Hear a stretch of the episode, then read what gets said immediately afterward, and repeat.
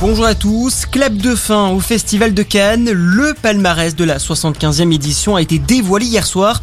Sans filtre du réalisateur suédois Ruben Östlund a remporté la palme d'or du meilleur film. Le Grand Prix, deuxième distinction la plus prestigieuse, a été remise à la française Claire Denis pour Stars at Noon et au belge Lucas Dont pour le film Close.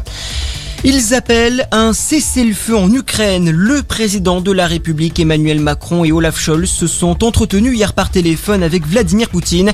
Les deux dirigeants ont demandé au chef du Kremlin d'engager des négociations directes sérieuses avec le président ukrainien Volodymyr Zelensky afin de trouver une solution diplomatique au conflit. Le président russe a lui promis un accès au port d'Odessa pour les navires commerciaux afin de relancer l'exportation de céréales.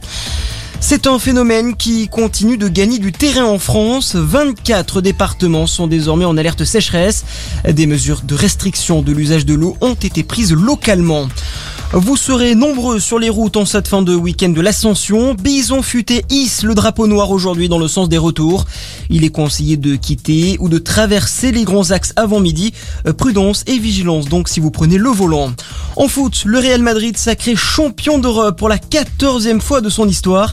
Les Méringues ont remporté hier soir au Stade de France la Ligue des Champions, victoire 1 à 0 face à Liverpool. Une finale marquée aussi par des incidents avant le match. Euh, plusieurs supporters de Liverpool, sans billets ou avec des faux ont forcé les entrées du stade.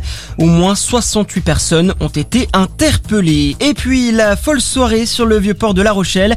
Les supporters ont célébré le sacre du stade Rochelet hier soir en finale de la Coupe d'Europe de rugby.